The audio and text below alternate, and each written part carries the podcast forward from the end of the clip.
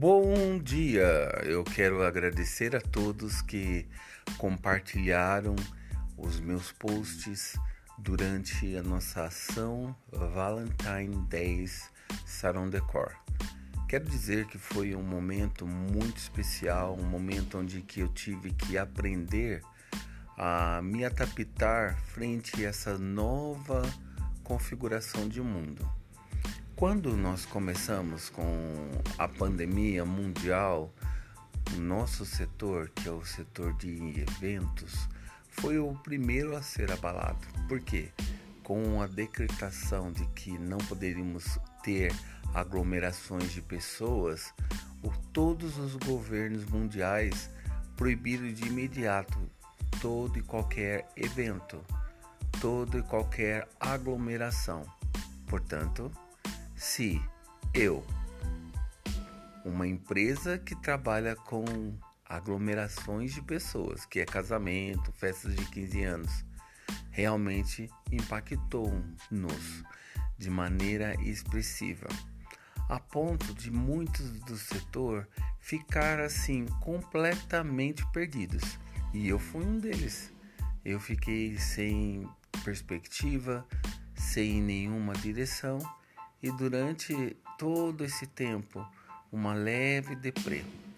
Mas uma deprê assim que fez-me interiorizar-me e fez-me procurar dentro de mim algo que eu pudesse fazer. Nos di no Dia das Mães, que foi recente, eu fiquei assim ainda sobre o efeito desta situação. Não conseguia pensar em nada, fiquei completamente perdido. Como eu sou é, estou cursando curso de psicologia e um dos das aulas virtuais, doutora Maria Eduarda, que dá aula de epidemiologia da psicologia, ela deu um conceito e falou o seguinte: abre aspas. Precisamos sair do olho do furacão. Fecha as aspas. Ela se referiu a esta pequena citação com respeito a essa toda essa situação que a pandemia estava causando em todo o mundo. Então, ela durante a aula falou que nós precisávamos sair do meio do furacão, do olho dele, para que possamos enxergar, pudéssemos enxergar sua dimensão, sua altura, sua largura e assim promover ações para tentar de alguma maneira vencê-lo. E aquilo me deu um insight. Insight, para quem não sabe, é um termo usado na psicologia quando algum paciente está numa um atendimento clínico de psicologia, ele tem um descobrimento. De repente algo faz sentido. E aí nós dizemos que foi um insight. E naquela noite eu tive um insight. Eu falei: "Espera lá. Eu tenho que sair do olho do furacão, vou fazer isso". Aí eu me distanciei de toda a situação, olhei, comecei a conversar com algumas pessoas Conversei com um amigo, Matheus Santos, de uma agência que tem lá em Mogi Guaçu, inclusive meu escritório fica em anexo com ele. Falei sobre ele de montar uma ação de vender produtos por internet. Falei com a Ellen Corato, que é minha sobrinha cerimonialista. Comentei com o Flávio Ribeiro, que é funcionário da agência do Matheus Santos. Enfim, fui comentando com as pessoas e todos, todos unânime, unânimes falando para mim: Nando, vai dar certo. Nando, vai dar certo. Porém, como eu estava totalmente aí é, à mercê dessa pandemia, eu fiquei um pouco preocupado porque eu tinha uma pequena reserva e eu fiquei pensando, meu Deus, se eu investir isso, como vai ser? Até que eu comecei a sentir um pouco mais de confiança. As pessoas começaram a me dizer, a minha sobrinha, outra sobrinha, Sarah Evan, também me deu orientações. Conversei com a Ianca, que é uma prestadora de serviço que trabalha comigo há um tempo e todos só me incentivando.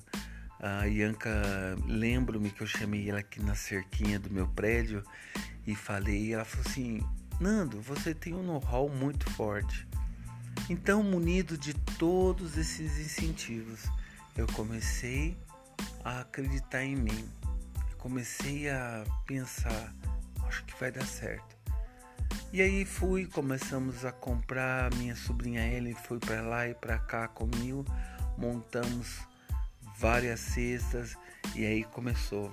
Na segunda-feira eu já não dormia, na terça muito menos, na quarta então eu já estava parecendo aqueles caras assim do Walking Dead, andando meio que zumbi, sono, preocupação e foi chegando. Na quinta-feira, véspera do dia dos namorados, começamos a vender, mas ainda estava um pouco apreensivo. Eu falei, meu Deus, será que vamos vender tudo? Quando foi ao final do dia, é, as meninas começaram a me acalmar, a Yanka, a Sara, falando, olha, fica calmo, fica calmo, vai vender. Quando foi na quinta-feira, véspera de sexta, todas as cestas tinham acabado, ao ponto de eu falar com a Ellen, que iria na sexta, no dia dos namorados, nos ajudar. Eu falei: Olha, Ellen, eu preciso que você vá comprar mais coisas. Ela foi e montamos mais cestas. De repente, uh, o meu ateliê, que foi um lugar onde nós preparamos para receber as pessoas fisicamente, relotou de cestas de novo. Aí começou uma nova uma nova saga. Meu Deus, será que vamos vender o que eu comprei? Mas para glória de Deus, para tudo que é mais sagrado nesta vida, tudo vendeu. Tudo, tudo, tudo. Vendemos todas as coisas. Eu contei com a ajuda de muitas pessoas. Uma delas foi o Dieguinho da barbearia, o cara, muito gente boa. Ele compartilhou na sua linha de transmissão e vieram muitos irmãos. Contei também com o pastor Ângelo Galvão, da igreja a qual eu faço parte, Assembleia de Deus Ministério do Belém, que compartilhou gentilmente a todas as redes sociais da igreja. Enfim, eu quero encerrar esse podcast com a seguinte citação coloquial, uma, uma citação assim tão popular que diz assim: Quem tem amigos tem tudo. E eu posso dizer que com os meus amigos que estiveram ao meu redor, nós conseguimos ter este sucesso. Eu quero dizer se você ficou por, durante esses minutos, exatamente oito minutos e pouco, quase nove, ouvindo essa pequena mensagem, olha, valorize seus amigos, valorize as pessoas que estão ao seu redor. Hoje o mundo não é o mesmo mais. É um mundo onde nós precisamos das pessoas.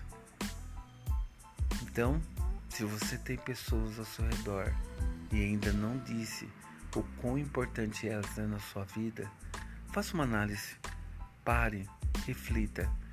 E se você chegar a uma conclusão positiva, igual a minha, diga a essa pessoa o quanto ela faz tão bem tê-la em sua vida, ok? Uh, eu desejo um bom dia para você.